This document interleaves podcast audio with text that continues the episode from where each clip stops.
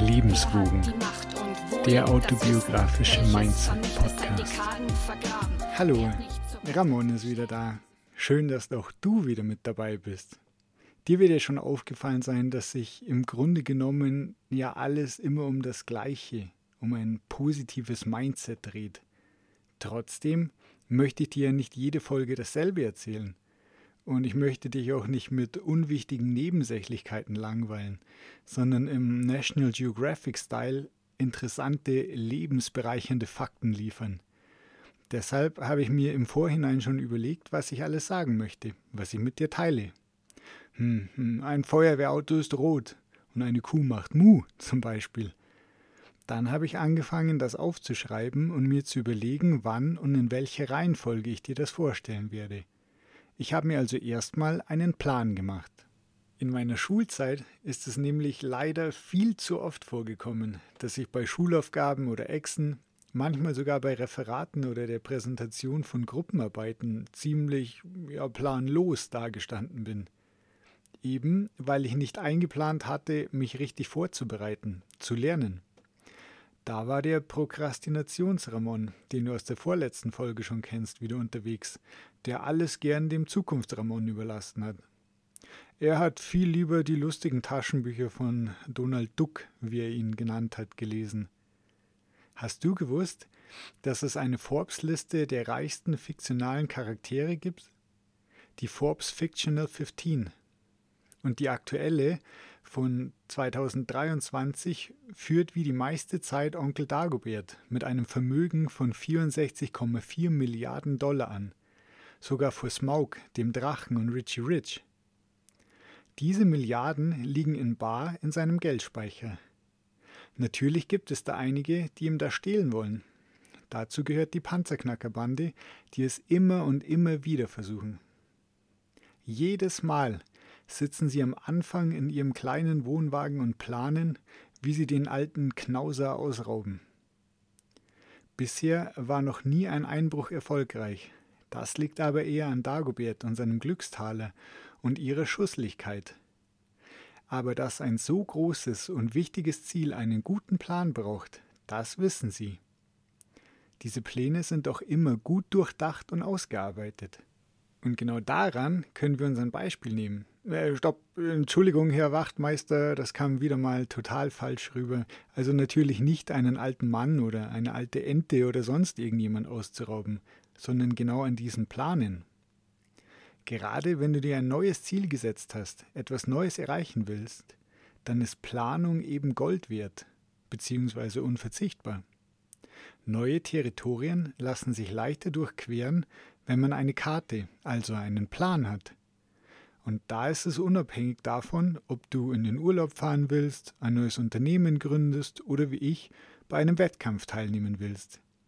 Wenn du mit dem Auto in den Urlaub an einen Ort fährst, an dem du noch nie warst, gibst du ja dein Ziel auch ins Navi ein und lässt dir von dem Computer dann einen Plan ausarbeiten, wie du am besten und schnellsten dahin fährst. Du wirst sehen, wenn du dir einen Plan ausarbeitest, bist du automatisch produktiver und wirst nicht zu einem Opfer der Paralyse durch Analyse. Denn die Planung verhindert, dass du deine Energie, von der wir dank der Tipps der letzten Folgen ja jetzt ausreichend haben, für unnötige Aufgaben verschwendest. Weil jede Minute, die auf die Planung verwendet wird, spart bis zu 10 Minuten bei der Umsetzung, wie es der Autor Brian Tracy ausdrückt, oder wie Abraham Lincoln der 16. Präsident der Vereinigten Staaten sagte, wenn ich sechs Stunden Zeit hätte, einen Baum zu fällen, dann würde ich die ersten vier Stunden damit verbringen, meine Axt zu schleifen, weil auch gute Vorbereitung eine Art von Planung ist. Aber mach nicht denselben Fehler, den ich so oft gemacht habe, wie ich es dir auch in meinem Buch erzähle, und plane auf ein perfektes Ergebnis. Plane nach dem Pareto-Prinzip. Kurz gesagt, 80-20. Das heißt, dass du mit 20 Prozent deines Aufwands, deiner Energie, in der Regel 80 Prozent des Ergebnisses erreichst. Für die restlichen, vergleichsweise wenigen 20 Prozent brauchst du jetzt 80 Prozent des Gesamtaufwands, also die meiste Arbeit. Und das alles ist eigentlich Perfektionismus und dieser Aufwand steht nicht mehr im Verhältnis zum Nutzen. Wenn du eine Aufgabe hast, dann plane davor. Überlege, was denn der Kern dessen ist, was du machen willst. Was reicht denn und was ist eventuell viel zu viel? Als Beispiel, stelle doch mal vor, du bist irgendwo zum Kaffeetrinken eingeladen und versprichst, deine leckere Schwarzwälder Kirschtorte mitzubringen, die jeder so liebt. Hast du schon tausendmal gemacht, ist mittlerweile einer dieser Automatismen aus der letzten Folge. Also der Aufwand ist überschaubar. Jetzt könntest du aber sagen, hm, dieses Mal will ich etwas ganz Besonderes machen, weil meine Nichte bald in die Schule kommt oder so. Und dann fängst du an, diese Torte noch zu verzieren. Bastelst zwei Tage lang aus Marzipan kleine Kirschen mit Stielen und Blättern und Schultüten, schreibst noch was drauf in Schönschrift und streust so bunte Perlen drüber.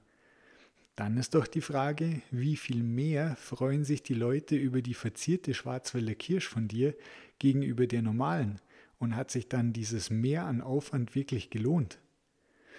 Meistens ist es so, dass sich dieses Extra an Aufwand nicht wirklich lohnt und deswegen ist das Pareto-Prinzip so wertvoll. Welche weiteren Vorteile die Planung hat, die mir dabei geholfen haben, mein großes Ziel trotz der widrigen Umstände zu erreichen, das beschreibe ich in meinem Buch, aus dem ich dir jetzt wieder einen kurzen Auszug vorlesen werde. Plane dein Ziel. Erstelle dir einen Trainings-, einen Ernährungs- sowie einen Plan zum Einkaufen, wenn dein Ziel auch sportlicher Natur ist.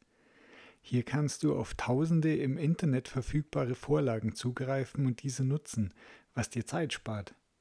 Alternativ erstellst du einen genau auf deine Bedürfnisse und Ziele angepassten Ernährungs- und Trainingsplan. Dieser Weg ist gerade am Anfang sehr zeitintensiv und ohne tieferes Wissen kaum umzusetzen.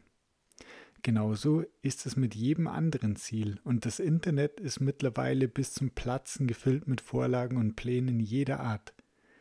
Denn dass man nur durch Planung sicher sein kann, sein Ziel effizient zu erreichen, das ist kein großes Geheimnis. Durch diese genaue Planung hast du viele Vorteile. Zum einen wirst du nicht so leicht verleitet, auf ungesunde Alternativen zurückzugreifen, da dein Kühlschrank mit gesunden Lebensmitteln nur darauf wartet, von dir geöffnet zu werden. Zum anderen kommst du nicht in die Versuchung, im Supermarkt nach anderen Lebensmitteln zu greifen, welche dir auch gut, wenn nicht sogar noch besser schmecken. Dwight D. Eisenhower, 34. Präsident der Vereinigten Staaten nach dem Zweiten Weltkrieg, sagte einmal, Plans are worthless, But planning is everything. Zu Deutsch also, Pläne sind nichts, die Planung ist alles. Der ursprünglich gefasste Plan sollte immer wieder mit der Realität und letztlich mit dir und deiner Situation verglichen und hieran angepasst werden. Aber durch das Planen selbst bereitest du dich bereits auf eine Vielzahl an Situationen vor und befasst dich aktiv mit dem Vorgehen, wie du an dein Ziel kommen wirst. Du hast einen strikten Plan, an den du dich hältst. Denn durch das Planen entwickelst du einen verstärkten Fokus. Mit Hilfe der Eisenhower Matrix, die du vielleicht aus der Schule kennst, kannst du deine Aufgaben in vier Bereiche ordnen. Erstens, dringend und wichtig, muss sofort gemacht werden. Zweitens, dringend, aber unwichtig, muss nicht zwingend von dir selber gemacht werden. Drittens, Wichtig, aber nicht dringend. Musst du nicht sofort machen. Setz dir eine Deadline. Und viertens, nicht dringend und unwichtig. Kannst du mal machen, wenn du nicht weißt, wohin mit deiner Zeit. Jetzt weißt du, was du zu tun hast, wann und warum. Das verhilft dir zu einem stärkeren Gefühl der Kontrolle, weil es dir zeigt, welche Dinge du ändern kannst und welche außerhalb deiner Macht liegen. Gerade in der Strahlen- und Chemotherapiezeit hatte ich oft das Gefühl, die Kontrolle über mein Leben zu verlieren und ich fühlte mich machtlos. Die Krankheit konnte ich nicht ändern. Aber die Trainings- und Ernährungspläne anzupassen, abzuhaken und als erledigt zu markieren, gaben mir ein gewisses Gefühl der Kontrolle zurück und auch wieder ein gewisses Selbstbewusstsein und Stabilität weil allein den Plan zu erstellen bedeutete, ich habe angefangen, mich selbst wirklich zu verstehen. Planung hat mir nicht nur geholfen, meine Leidenschaften und Prioritäten zu erkennen, was eigentlich leicht war. Mit meiner Leidenschaft, dem Fitnesstraining aus dem Loch rauszukommen, in das mich der Krebs geworfen hat, war meine Priorität. Durch die Planung habe ich auch noch eine ganze Menge über meine persönlichen Tendenzen, Neigungen und Abneigungen erfahren und auch, wie ich sie überwinden kann. Wenn man sich für ein Ziel entschieden hat und anfängt zu planen, ist es außerdem hilfreich, das Ganze aufzuschreiben. Dr. Gail Matthews hat in einer Studie nachgewiesen, dass das alleinige Aufschreiben eines Ziels die Wahrscheinlichkeit, es zu erreichen, um 42 Prozent erhöht, wenn du dich noch an unseren Türsteher und den Erzeugungseffekt aus Folge 3 erinnern kannst. Dabei kann dir die sogenannte SMART-Formel helfen. Über sie kann man auch vieles im Internet finden. So, wenn ich jetzt richtig mitdokumentiert habe, dann war das schon die neunte Folge. Wahnsinn, wie die Zeit vergeht. Aber vielen Dank an dich, dass du mir immer noch zuhörst. Ich hoffe, du machst das auch gerne. Apropos Dokumentation. Wenn du wissen willst, welche Vorteile die Dokumentation für mich hatte, dann solltest du mein Buch lesen und auch die nächste Folge wieder anschauen. Schau in die Wirklichkeit, schluck die rote Pille, es ist allerhöchste Zeit. Schneid die Fäden durch, lerne selbst zu stehen, benutzt deinen Verstand und du